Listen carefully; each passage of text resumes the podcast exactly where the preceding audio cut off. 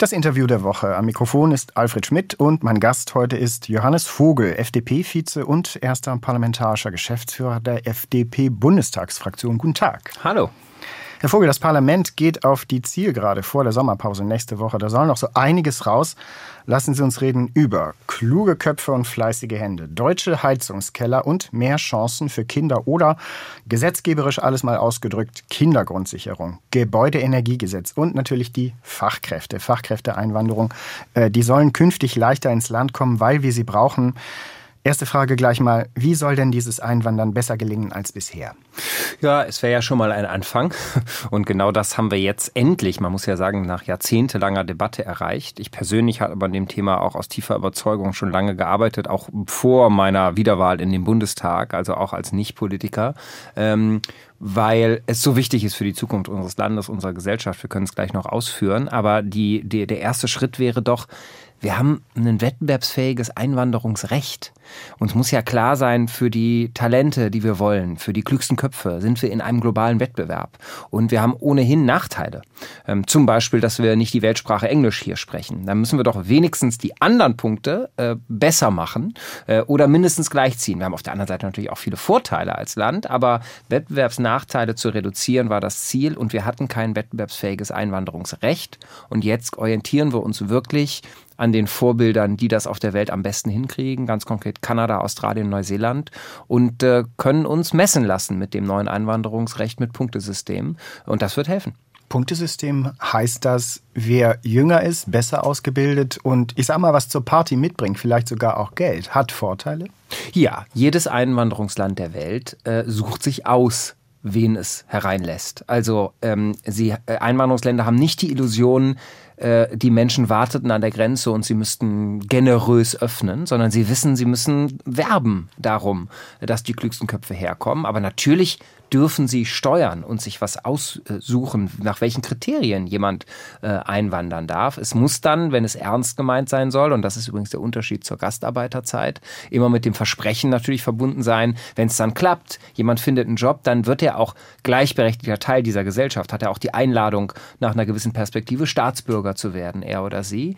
Ähm, aber das Steuern gehört äh, dazu. Wir reden bei Migration ja eigentlich über die Grundlagen des Staates, also Staatsvolk, Staatsgebiet, Staatsgewalt. Äh, all das ist berührt bei der Frage, wen lässt man nach welchen Regeln über die Grenze. Und dort Regeln zu setzen, ist okay, das gehört dazu, das ist genau richtig.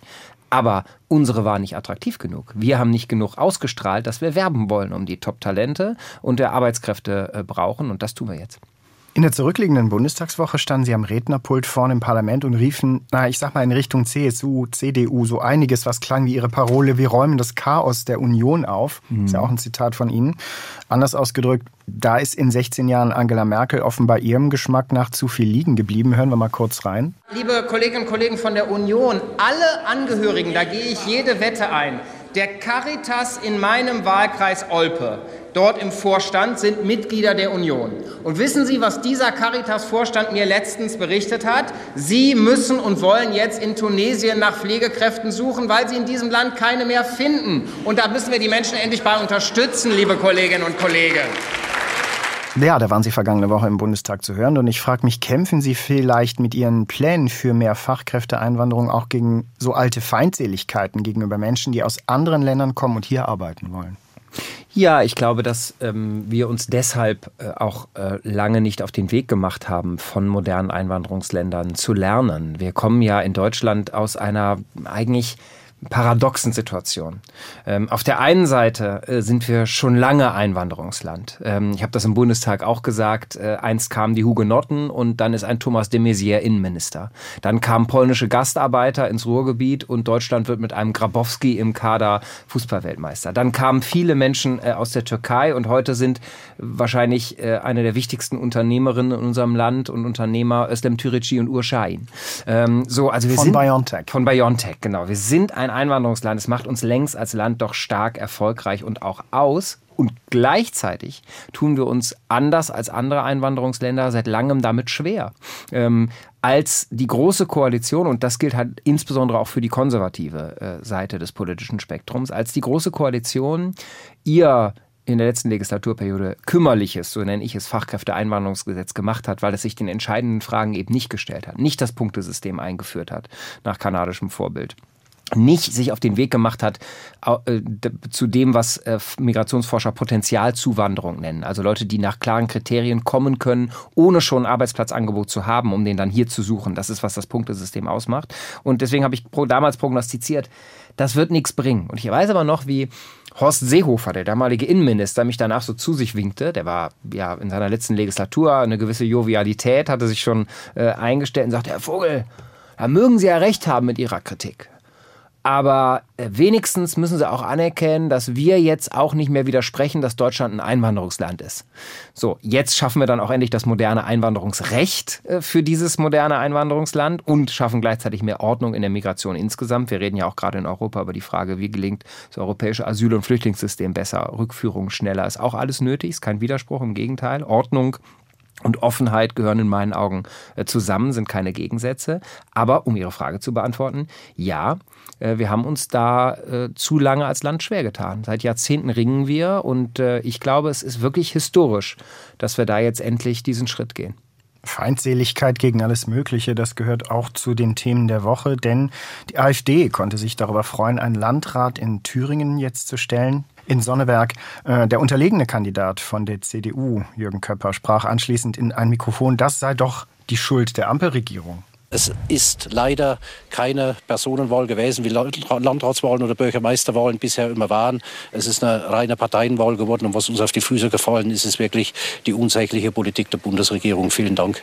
Tja, unsägliche Politik der Bundesregierung. Würden Sie sich den Schuh anziehen? Nein, das ist ja offensichtlich zu unterkomplex und gleichzeitig finde ich es richtig, dass alle, die in demokratischen Parteien Verantwortung haben, und da nehme ich mich nicht aus, ähm, natürlich nachdenken müssen also ich hatte so ein bisschen nach Sonntag das Gefühl, alle hauten ihren Take raus. Ich habe erstmal gar nichts dazu gesagt, äh, weil ich bis heute finde, hm, es ist in der Herausforderung nicht wie soll ich sagen, ähm, völlig neu. Äh, wir hatten die AfD schon mal 2018 bei ungefähr denselben Umfragewerten. Wir hatten bei der letzten Bundestagswahl alles schrecklicherweise äh, schon Bundestagswahlkreise, die haben ja auch die Größe eines Landkreises, wo dann ähm, AfD-Politiker die meisten Erststimmen bekamen. Also völlig neu ist die Herausforderung nicht und trotzdem darf man das eben angesichts der, der Furchtbarkeit, darf man, finde ich, auch nicht abstumpfen ähm, und das irgendwie so schulterzuckend hinnehmen. Ähm, und offensichtlich müssen wir alle nachdenken, was können wir da tun. Aber äh, es ist natürlich völlig äh, unterkomplex ähm, äh, zu sagen, da sei jetzt hier die Bundesregierung schuld. Ich mache mal die Gegenfrage.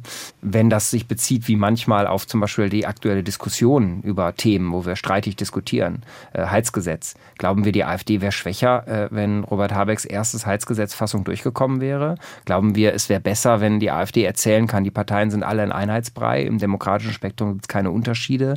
Also das ist offensichtlich viel zu schlicht. Ich glaube, weil wir Interview der Woche führen, am heutigen Tag sind eigentlich nochmal Studien rausgekommen, die, glaube ich, den Kern der Herausforderung, einen Kern, einen Kern der Herausforderung berühren, nämlich, dass wir sehen, dass ähm, das Machtlosigkeitsgefühl, Überforderungsgefühl von vielen Bürgern angesichts der Komplexität der Welt, der großen Herausforderungen, die auf uns einprasseln in dieser Welt, dass das nochmal im Ver anders als in den letzten Jahren gerade akut in den letzten Monaten deutlich gestiegen ist. Und das ist, glaube ich, ein Kern, dass wir reale Herausforderungen lösen und die Zuversicht vermitteln, dass wir das hinkriegen.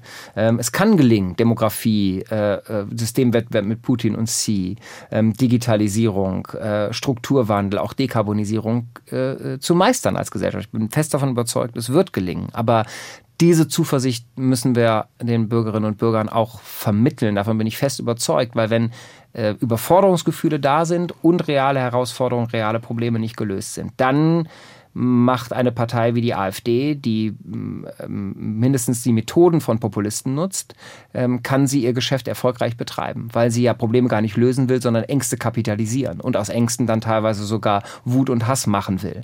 Ähm, und ich glaube, die, die Grundlagenarbeit, die demokratischen Parteien tun können, um dem den Nährboden zu entziehen, ist Zuversicht zu vermitteln, dass wir das hinkriegen mit den großen Herausforderungen. Sie hören das Interview der Woche mit FDP-Parteivize Johannes Vogel. Herr Vogel, zurück zur Innenpolitik. Was ist mit der Kindergrundsicherung?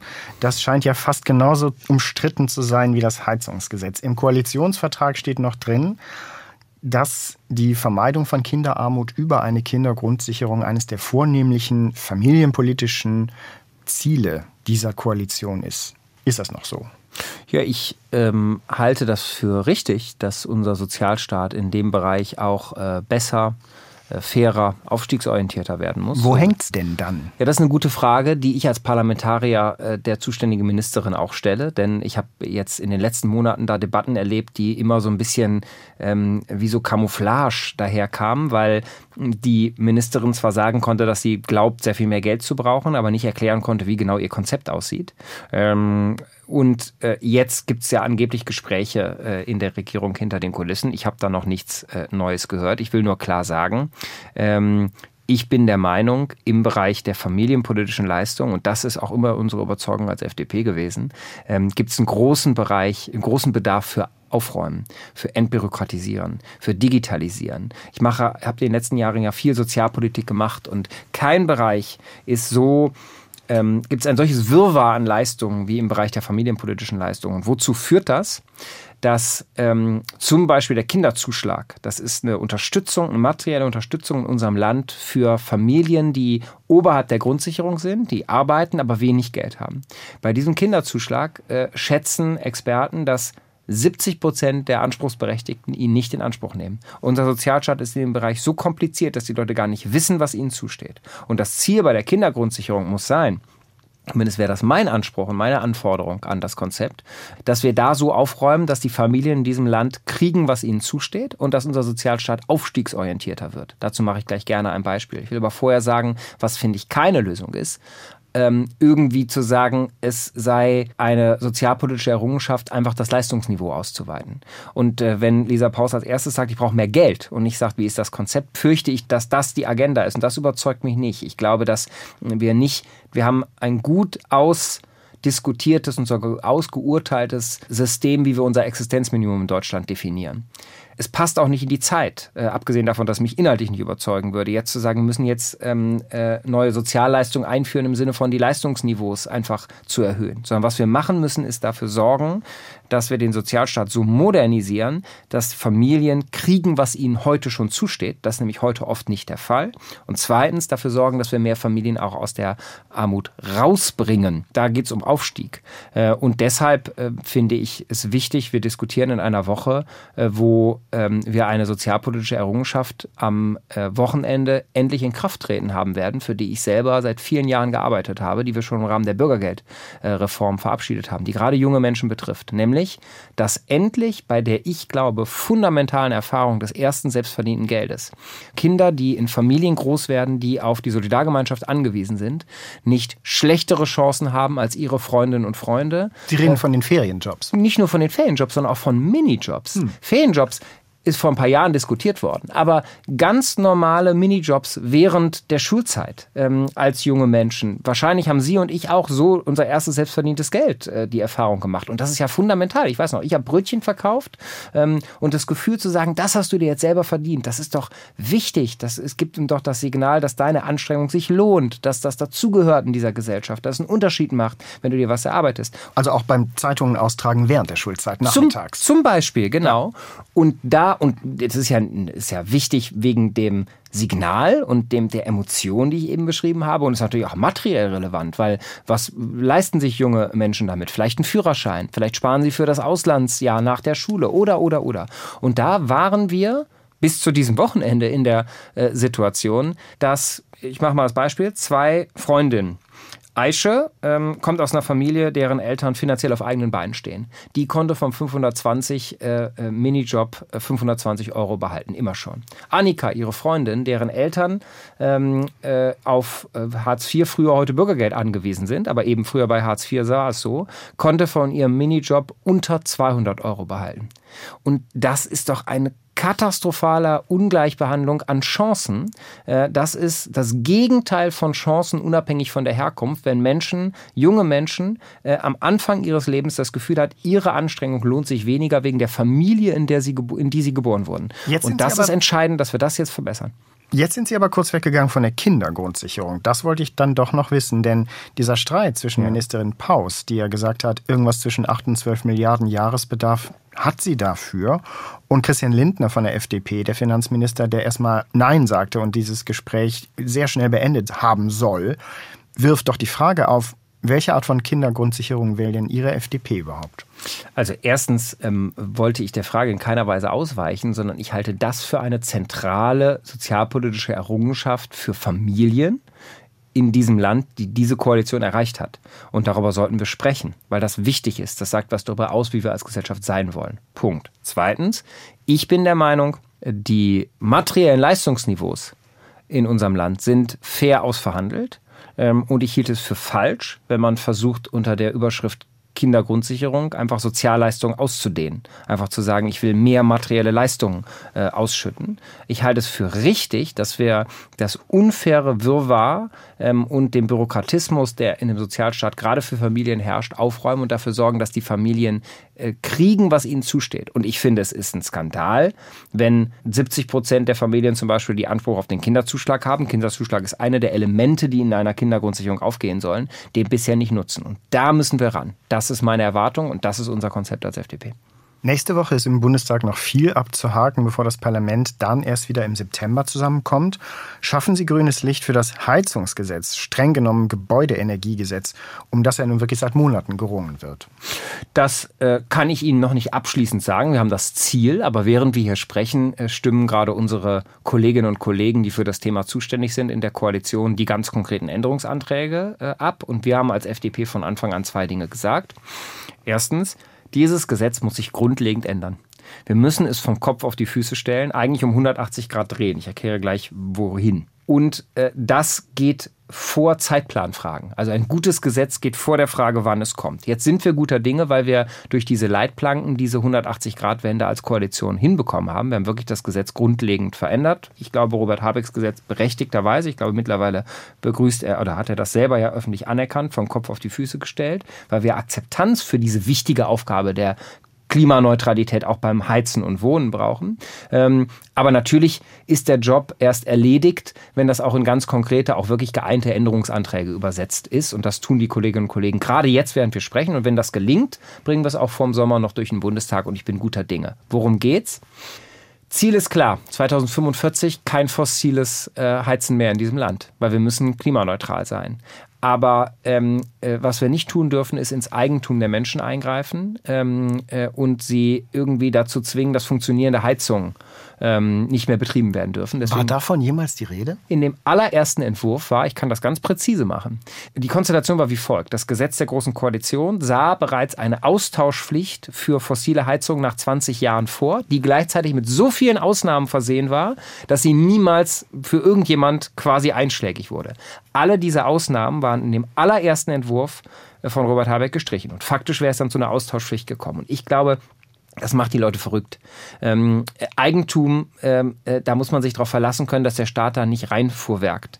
Das merken wir übrigens gerade in Ostdeutschland, dass viele da wirklich Ängste haben, dass in dem, was sie sich aufgebaut haben, sie jetzt plötzlich gezwungen würden, etwas, ähm, äh, obwohl die Heizung noch funktioniert, vorzunehmen, was sie sich nicht leisten können. Und das ist falsch. Das Eigentum muss geschützt sein. Solange eine Heizung funktioniert und repariert werden kann, muss sie repariert werden dürfen. Das ist jetzt erster Grundsatz im Gesetz. Punkt. Zweitens, wenn jemand ohnehin eine neue Heizung einbaut, einbaut, weil die alte nicht mehr reparabel ist oder warum auch immer, dann äh, gilt ab äh, Verabschiedung dieses Gesetzes, wenn wir uns am Ende jetzt final einigen und es äh, verabschieden, dass neue Heizungen nur eingebaut werden können, wenn sie das Potenzial haben, klimaneutral zu werden. Das ist auch richtig, weil 2045 müssen sie klimaneutral sein. Und da, da gibt es viele Optionen. Gibt es die Wärmepumpe, ich habe selber in Olpe eine in meiner Wohnung dort im Wahlkreis. Ähm, aber Holz zum Beispiel ist auch klimaneutral und Wasserstoff-Gasheizungen äh, sind auch klimaneutral. Und für welche Optionen man sich entscheidet, es wird heute schon in, in Neubau äh, meistens die Wärmepumpe verbaut, aber die Häuser sind unterschiedlich. Das muss der Staat den Menschen nicht vorgeben. Die können selber entscheiden, welche Option Option für sie gilt. Sie muss künftig aber das Potenzial haben, klimaneutral zu werden. Welche Optionen sie haben, können die Menschen aber erst entscheiden, wenn der Staat seine Hausaufgaben gemacht hat. Und deswegen haben wir das Gesetz umgedreht und haben gesagt, jetzt macht erstmal der Staat ähm, überall eine kommunale Wärmeplanung. Die Kommunen werden verpflichtet, darzulegen, bis 45, wie ist eigentlich unser Plan? Welche Optionen bestehen hier? Machen wir mehr Fernwärme? Wird unser Gasnetz auf Wasserstoff umgerüstet? Habe ich also die Option, Wasserstoff-Gasheizung äh, zu nutzen? Nutzen künftig. Und wenn die Bürger diese Optionen kennen, dann äh, können sie sich für alle diese Optionen entscheiden. Das nennen wir Technologieoffenheit. Jetzt haben Sie gerade erst die Idee geäußert, wir sollten doch mal in Deutschland gemeinsam die Vier-Tage-Woche anstreben. Tolles Schlagwort, Vier-Tage-Woche. Hm, das klingt natürlich besonders im Sommer richtig klasse, so eine Vier-Tage-Woche. Alle schauen aus dem Fenster, super Wetter, weniger arbeiten, mehr genießen. Passt das eigentlich zu einer Industriegesellschaft wie der unsrigen, äh, die da irgendwie mit der halben Welt in Konkurrenz steht? Ist das das richtige Signal? Sie haben in einem Interview nur die Überschrift gelesen. Möglicherweise als äh, charmanter Opener, dass wir mal über das Thema reden. Ich halt, ähm, äh, alle sollen weniger arbeiten für totalen Quatsch.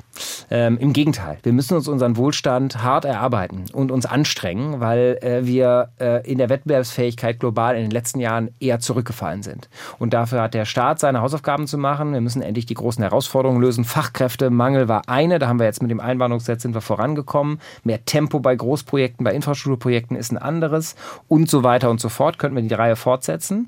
Ähm, äh, aber wir reden über die Vier-Tage-Woche und da geht es ja auch darum, und auch die Menschen individuell müssen natürlich äh, sich anstrengen, damit wir uns auch künftig was erarbeiten. Ich glaube aber, die allermeisten Menschen tun das auch ähm, und sind dabei auch glücklich. Ähm, deswegen halte ich diese Forderung per Politik, das hatte ja die äh, ansonsten geschätzte äh, von mir respektierte ähm, SPD-Politikerin Saskia Esken vorgeschlagen, per Politik zu sagen, wir wollen jetzt eine Vier-Tage-Woche, halte ich für totalen Quatsch. Das ist der genau falsche Weg. Ist übrigens auch nicht zu Ende gedacht, weil es gibt ja äh, ganz sicher Jobs, wo eine Vier-Tage-Woche nicht möglich ist. Pflege zum Beispiel muss jeden Tag stattfinden. Ich glaube, wir müssen aber die Vier-Tage-Woche ermöglichen, dass Menschen nämlich selbst entscheiden können, wenn sie zum Beispiel dieselbe Arbeitsgesamtzeit unter der Woche lieber in vier statt in fünf Tagen erarbeiten. Das kenne ich sehr viele Menschen, die sich das wünschen. Wo es gibt auch viele Jobs, wo das möglich ist. Wissensarbeit, die sagen, lass mich doch meine 40 Stunden nicht fünf Tage die Woche acht Stunden arbeiten, sondern vier Tage zehn und ich habe einen Tag mehr frei. Wenn ich das will, wenn ich das frei selbstbestimmt mit meinem Arbeitgeber vereinbare und für alle im Team ist das super. Dann äh, spricht doch nichts dagegen, außer die deutschen Gesetze, weil das unflexible Arbeitszeitgesetz, was wir heute haben, genau das verbietet. Äh, und deswegen sage ich, da mehr Freiräume zu geben, dass die Menschen nicht in Summe mehr oder weniger arbeiten, sondern selbst weiterhin selbst entscheiden können. Äh, heute ist ja schon Teilzeit und alle Flexibilität möglich, die man will, aber eben auch künftig frei entscheiden können, wenn sie 40 Stunden arbeiten, wie sie das unter der Woche aufteilen. Das wäre eine Modernisierung, die überfällig ist geht es vielleicht darum, die Mitte des Lebens auch zu entzerren. Also diese Phase, wo alles sich knubbelt, sage ich mal, Anfang 30 bis Mitte 40. Übrigens Ihre Lebensphase. Absolut. Wo irgendwie alles, ich sag mal, meine Familie, meine Immobilie vielleicht noch, in jedem Fall aber meine Karriere, mein Beruf, was ich überhaupt will, ähm, zu entzerren und nicht alles in die Mitte zu packen, sondern es vielleicht ein bisschen besser zu verteilen, denn wir leben ja auch länger. Es ist von daher vielleicht eher, tja, so ein gesamtgesellschaftliches Projekt statt jetzt ein arbeitsmarktrechtliches Projekt. Absolut. Es gibt sogar übrigens neuere Forschung dazu. Eine Studie auch Australien, die deutlich gemacht hat, wenn die Menschen souveräner entscheiden können, wie sie die Arbeit verteilen am Tag und unter der Woche, sind sie zufriedener und insbesondere die Vereinbarkeit von Familie und Beruf in der Rush-Hour des Lebens ist äh, leichter. Ähm, und das in der Tat beobachte ich das auch in meinem einfach persönlichen Freundes- und Bekanntenkreis, die in dieser Altersgruppe ja alle sind, an so vielen Stellen. Ähm, mach mal ein anderes Beispiel. Ähm, Menschen verlassen um drei, vier Uhr das Büro, wenn sie im Büro sind in ihrem Job, weil die Kita äh, mal wieder zumacht und inflexible Öffnungszeiten hat, ähm, kümmern sich dann ein paar Stunden äh, um die Familie und arbeiten abends dann, wenn das jüngere Kind schläft, noch ein paar Stunden was weg. Ist die Lebensrealität zum Beispiel meines Büroleiters. Ähm, die ähm, den zufriedener macht. Selbstbestimmung. Der arbeitet in Summe nicht mehr oder macht weniger Pause. Er bestimmt selbstbestimmter die Verteilung am Tag. Ähm, und ich finde, Selbstbestimmung äh, ist erstens äh, gut, weil es hat was mit Freiheit zu tun es macht nachweislich die Menschen auch ausgeglichener und zufriedener. Der kommt aber immer wieder, wenn er dann noch eine Stunde länger äh, abends arbeiten will, ähm, kommt der immer wieder faktisch in Konflikte mit dem deutschen Arbeitszeitgesetz. In Wahrheit wird gegen das deutsche Arbeitszeitgesetz in diesem Land jeden Tag millionenfach verstoßen, weil die Leute längst diese Freiheit leben. Ich will mich aber gerade, wenn es um Arbeitnehmerschutzrechte geht, nicht daran gewöhnen, dass wir uns daran gewöhnen, ach, das Recht kann man ignorieren. Das heißt dann aber, wenn man es nicht ignorieren will, dass das Recht nicht mehr passt zur Realität, dass wir es modernisieren müssen. Herr Vogel, vielen Dank fürs Gespräch. Sehr gerne. Danke für die Einladung.